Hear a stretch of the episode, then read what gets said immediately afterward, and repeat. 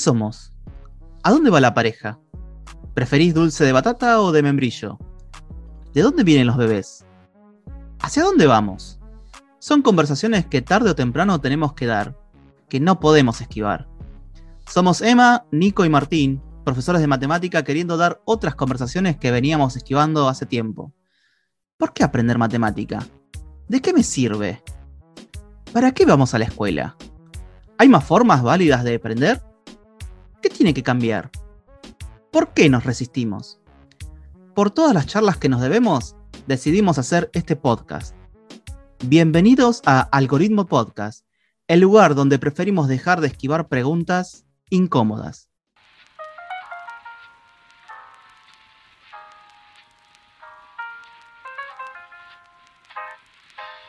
Buenas y santas a todos y a todas que nos están escuchando. Eh, les agradecemos nuevamente. Eh, ya estamos en el episodio 3 del podcast de Algoritmo. Eh, muy agradecidos tanto Martín, Nico y yo. creo que la verdad que un placer hacerlo también. y hoy no es el día menos pensado para empezar a hablar de otras cosas que nos venimos cuestionando. así que bueno, no sé, si quiere ¿Alguno de los chicos, Martín, Nico, contarnos algo? Es lo que vamos a ver. Vamos a escuchar más que ver. Nosotros vamos viendo. Otros van a escuchar. Eh, bueno, la persona que nos convoca nos convoca por un tema para mí que nos atraviesa. Nos atraviesa a los tres y nos atraviesa por nuestra formación. Sí. Y por cierta forma que tenemos de ver la educación. Sí, este, nos, pone, nos pone en jaque, creo yo. Nos pone ahí como en, un tema de, bueno, a ver qué onda esto. Sí, que cada uno de algún lado siempre buscó, por algo nos hemos encontrado en lugares particulares, ¿no? Buscando esto, creo. Sí, tal cual. Yo creo que hoy vengo un poco en, lugar de. Yo sé que Emma y, Martín están más eh, eh, adentrados en el tema que. Me gusta que le, metamos suspenso. Em, están como más adentrados en este tema. Yo vengo más. Me siento así como la voz de alguien que quiere involucrarse. Que si bien me atraviesa, siento que estoy para ponerle el cuerpo, pero todavía no estoy dentro. Bien. Pero por lo menos está el interés, y eso es lo importante, que, creo que es lo que, lo, que, lo que pone en eje toda esta parte de que queremos hablar este, en este podcast en este episodio. Así que, bueno. Eh, ¿De qué vamos a hablar? ¿De qué vamos a hablar? Eh, la idea es eh, que tenemos acá el invitado. Queremos que se presente, que nos diga quién sos. y bueno, ¿por qué crees que te convocamos para el episodio de hoy? Yo soy Jorge Cardelli, soy licenciado en matemática, tengo una maestría, este, he sido profesor universitario toda mi carrera, eh, pero, ah, pero eh, este, y trabajé mucho tiempo en la Universidad Nacional de Río Cuarto, me recibí en La Plata, trabajé en La Plata un tiempo, yo fui militante de la Juventud Peronista, fui militante del peronismo revolucionario y estaba trabajando en La Plata hasta el año 76, o meses antes me echaron, bueno, gané un concurso en Río Cuarto y fue a trabajar en Río Cuarto. Y en Río Cuarto trabajé mucho tiempo, fui secretario general del gremio docente y a partir de ahí vine a Buenos Aires, estuve en CETERA, trabajé muchísimo en CETERA en el tema de capacitación y formación docente. Bueno, y después siempre milité en el sindicalismo. Digo esto porque para mí la vida, el aspecto militante y político de mi vida es un elemento que tiene mucho peso, por eso lo, lo, lo planteo. ¿no? Este, entonces, bueno, después de eso milité en Proyecto Sur, fui diputado nacional este, y me jubilé, digamos. Y en el último tiempo, en el último tiempo, este, me acerqué a, Yo tenía relación con una organización que se llama Riosal, que está en el tema de educación popular, y me acerqué un poco ahí a, IPA en función de dar alguna materia, bueno, y a partir de ahí me fui eh, comprometiendo. Pero el tema que me ha estado, siempre ha estado en mi vida, es el tema de la educación. Y particularmente en el último tiempo, el tema de la educación popular. Porque el tema de la educación popular no deja de ser un tema este, no sé, no quiero decir conflictivo, sino un tema que genera, genera debate, genera tensión. Este, yo ayer me encontré con una persona que milita, que la conozco hace muchos años, que es Susana Bior, y hace muchos años que no la veía. Y me encuentra y me dice, ¿en qué andas ahora? Y le explico rápidamente, digo, estoy en el IMPA, en el profesorado por educación popular. ¡Uh! ¡Qué desastre! Hay que estar en la educación pública, la educación pública, la educación pública. Yo digo, esto yo pensé para mí adentro, han pasado 40 años y siguen diciendo lo mismo. Entonces yo ahí le dije con absoluta claridad, mira, yo estoy convencido que la educación popular tiene un papel para jugar y no tengo tanta expectativa que se lo quieran hacer jugar los gobiernos, porque es un camino de protagonismo de una serie de sectores más en la educación, ya sean los estudiantes, ya sean los, los familiares, en los movimientos sociales, que normalmente lo que no está presente en la educación pública, que será muy pública todo lo que vos quieras, pero termina siendo una cáscara que se resuelve todo desde la materia material del Estado. Eso lo digo así todo medio mezclado porque eso así también le da una idea a ustedes de qué está pasando por mi cabeza. Para... Perfecto, perfecto. Y aparte, bueno, digo, coincidimos. La verdad que alguien que está escuchando, ¿no? Eh, dice, escucho educación popular y no sabe, no tuvo ni un contacto. ¿Qué le podría decir? En principio, ¿qué es? ¿Y por qué la diferenciación, no? Es una buena pregunta. Es una buena pregunta porque eh, hay una idea de la educación popular que, viene de los textos de Freire, digamos, y que ah. de alguna forma está muy ligada al tema de la alfabetización. ¿sí? Freire hizo un proceso de alfabetización de los sectores populares y de ahí salió una pedagogía, una didáctica que tiene una serie de elementos este, que son generales, digamos, por una pedagogía general, pero no necesariamente todo se traslada a todos lados, porque eh, a mí me pasó, me pasó en la universidad, que yo decía, che, ¿cómo se adapta la educación popular en, en, matemáticas? Yo tengo que dar este, variable compleja. ¿Cómo claro. todo esto? ¿Hasta qué punto? Los estudiantes al frente no saben, no, saben absolutamente nada. Y yo le decía, a ver, de su opinión sobre la variable compleja. Los chicos me van a quedar mirando y me decían, ¿de qué me estás hablando? Entonces, a partir de ahí, este, eh, evidentemente el planteo eh, es insuficiente si se lo mira solo de la perspectiva de la alfabetización. Por el otro lado, también hay un compañero al cual yo aprecio mucho, que es Roberto Elizalde.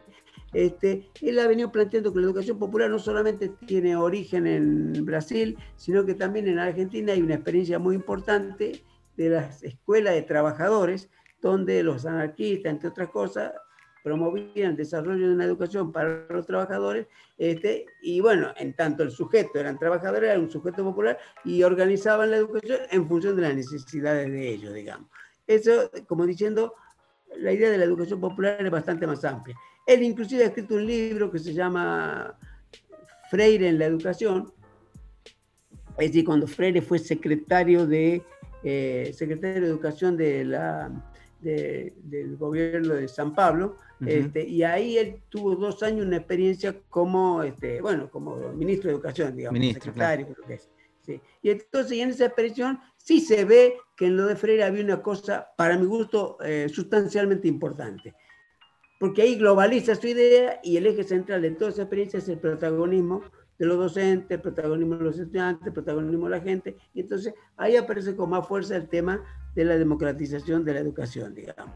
Eh, digamos, ahí sería como una extensión en el plano de Freire de lo que de la, de la vieja idea de educación popular. Ahí digamos como que se conectaría este, como que se conectaría el proceso pedagógico con este, esta idea más general de cómo llevar adelante el proceso educativo. Pero para mi gusto, para nosotros que estamos en un instituto como el que estamos y que enseñamos educación superior y particularmente este, enseñamos matemática, tecnología, todas esas cosas siguen siendo, para mi gusto, siguen siendo un poco insuficientes.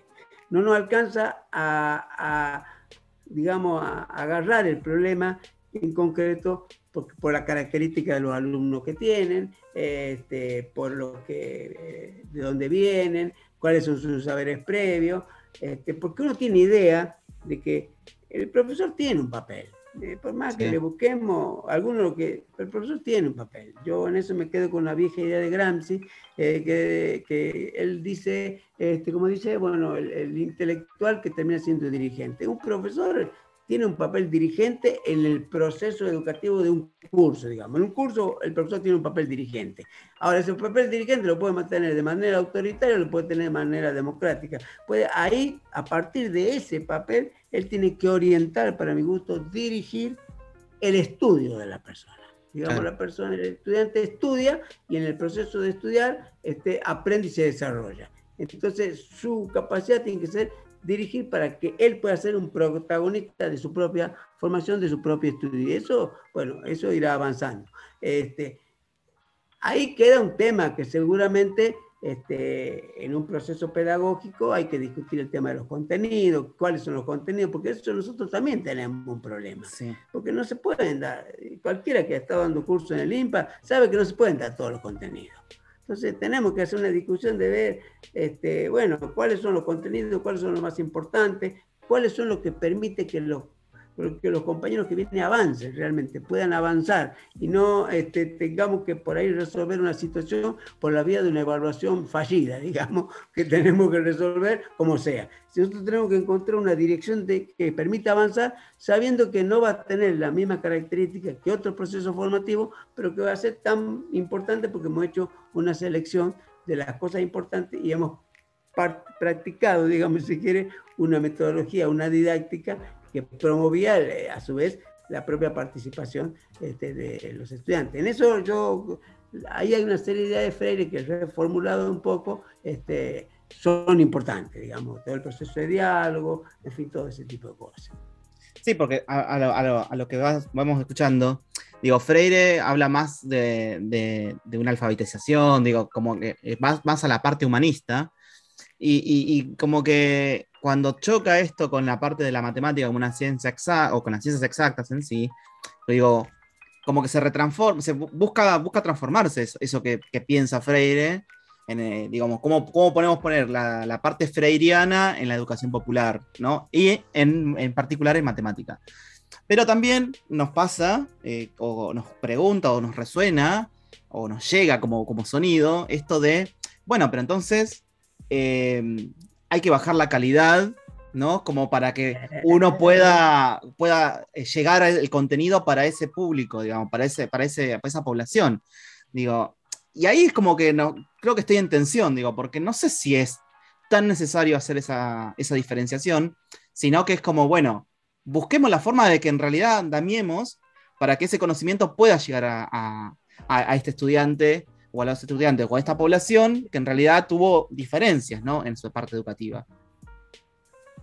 Claro, mira, ahí hay un tema este, eh, que es justamente la, selección de los contenidos y demás. Claro, yo coincido con vos, no, de ninguna manera uno tiene que este, bajar la, calidad.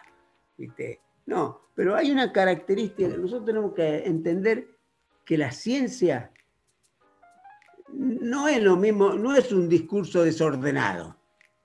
Si uno mira un poquito la historia de la matemática, la matemática ha hecho algo, la matemática ha sido la primera ciencia. ¿Y por qué ha sido la primera ciencia? Porque la matemática introdujo la idea de teoría.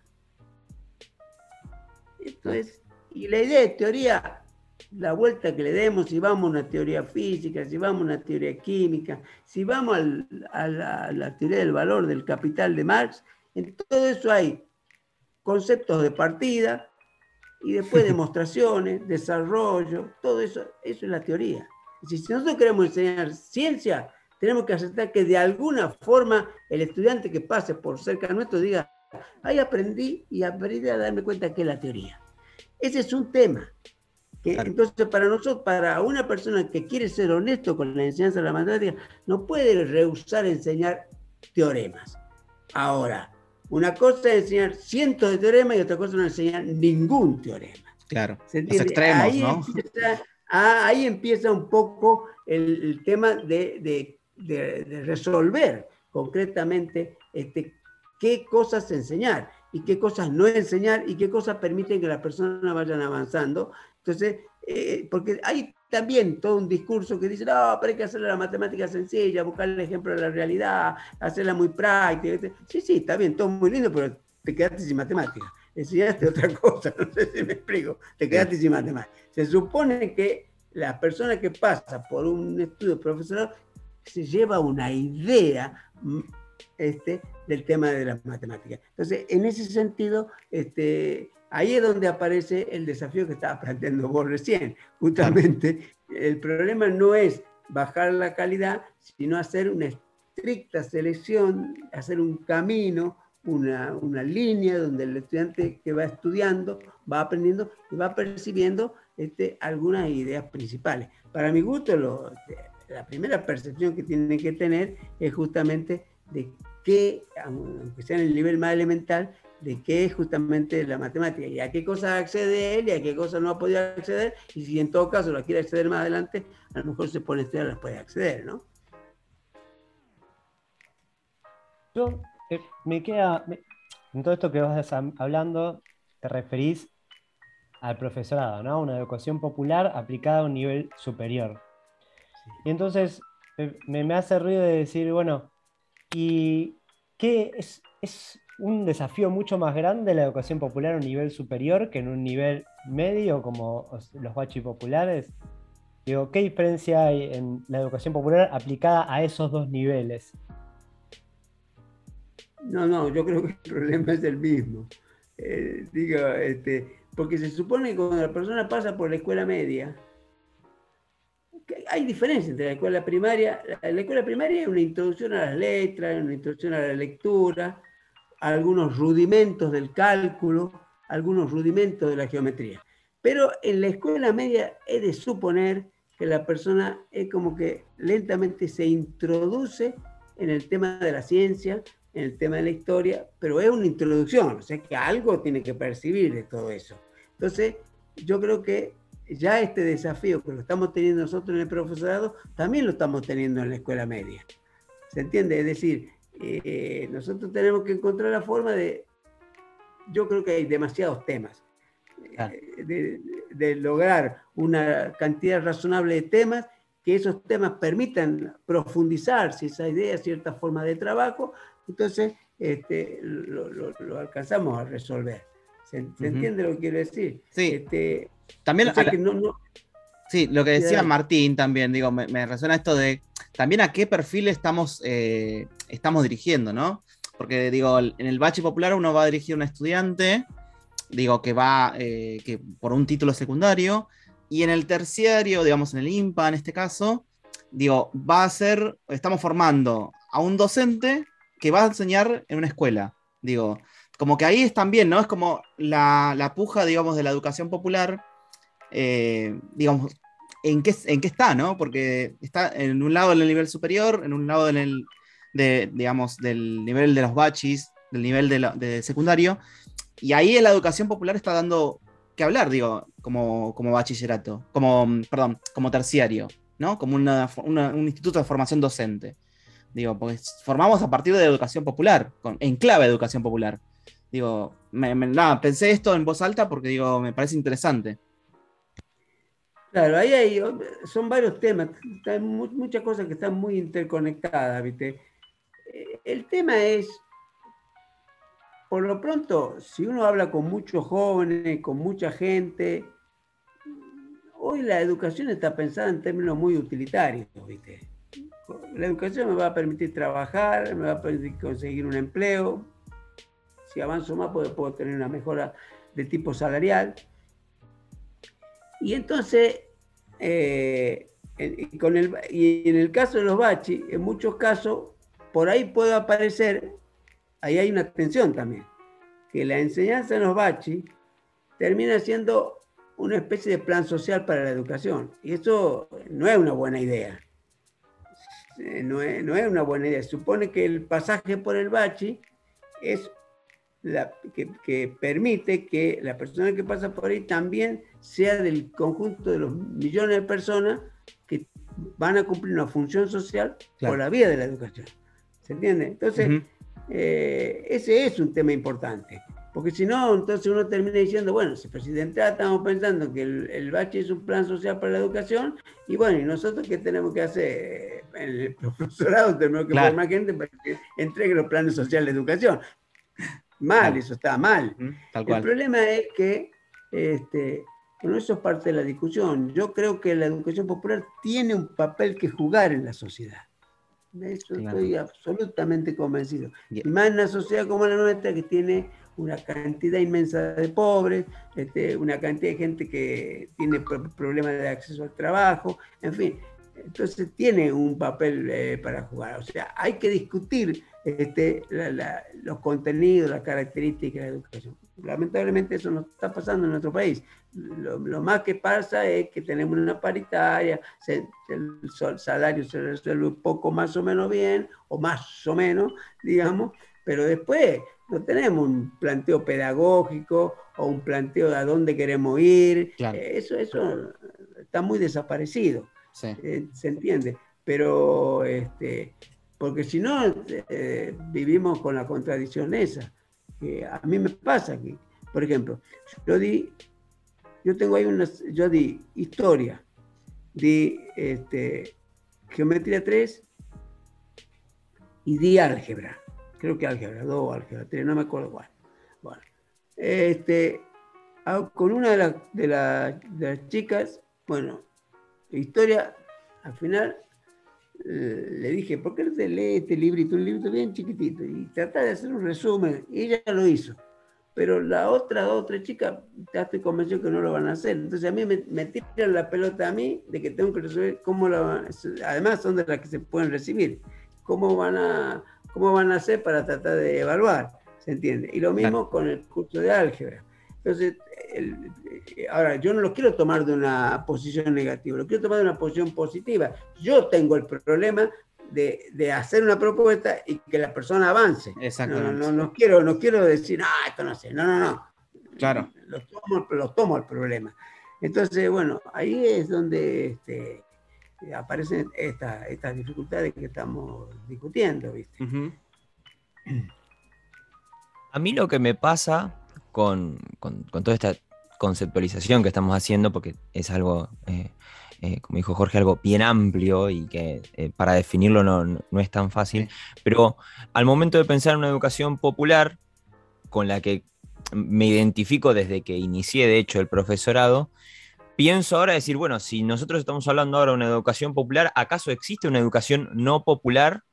Primero, pensando desde lado hasta medio matemático, es decir, tercero Sí. excluido, si hay una popular, hay una no popular, eh, y esa no popular, si es que existe, ¿cuál es la intención? ¿Es eh, que tirar todos para la popular, encontrar un punto medio, porque quizás algo de la no popular, vamos a ponerlo de vuelta entre comillas, eh, eh, nos sirve para, para aplicar en la popular, o existen las dos y deben seguir caminos diferentes? Mm. Claro, claro, claro. Una, una buena pregunta. eh.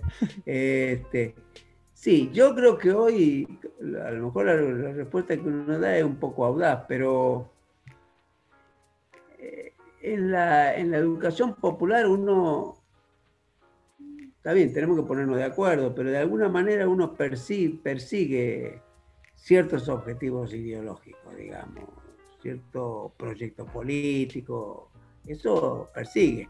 Este, eh, entonces, en ese sentido, la educación que es la no popular, digamos, este, y más si es de ciertos sectores sociales y en ciertas condiciones, este, es una educación que está muy gobernada por la idea de, de la utilidad o de para qué me va a servir esto. Y bueno, es cierto que por ahí en algunas cuestiones ellos este, enseñan a lo mejor más cosas, pero está muy gobernada por esa, por ese tipo de idea. Eh, O sea, no, no, en su idea no está planteado el tema de la función social de la educación, de, de- de la función social de la educación, en digamos, en el conjunto de la sociedad. No está planteada esa idea. Al contrario. Entonces, en ese sentido, nosotros desde la educación popular tendremos que, tenemos que, este, tenemos que buscar, empujar esa idea, que eso sí estaba muy fuerte en Freire. Freire hay una idea inclusive del papel filosófico de la educación, de alguna manera. Toda Claro. su, su forma de pensar está atravesada por, por una idea filosófica eh, fuerte este, y sobre todo la idea de eh, la opresión, ¿no? Cuando habla de educación bancaria y habla de que la educación es un elemento de opresión. Entonces, y que de alguna manera uno debería lograr que en el curso los estudiantes vayan percibiendo este, un camino de liberación en la, este, en la educación.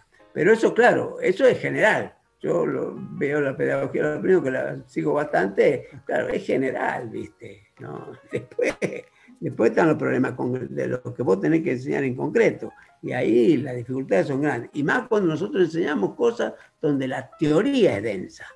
Claro. Como ya saben, en el medio de los episodios nos gusta hacer un pequeño recreo, así que decidimos cortar también este en dos partes. Obviamente, la conversación con Jorge siguió y va a continuar en la próxima parte de este episodio. Mientras tanto, puedes seguirnos en Instagram como Algoritmo Podcast o Algoritmo Podcast en Facebook. Nos encontramos en la siguiente parte con esto que llamamos Algoritmo Podcast. Gracias por escuchar hasta ahí.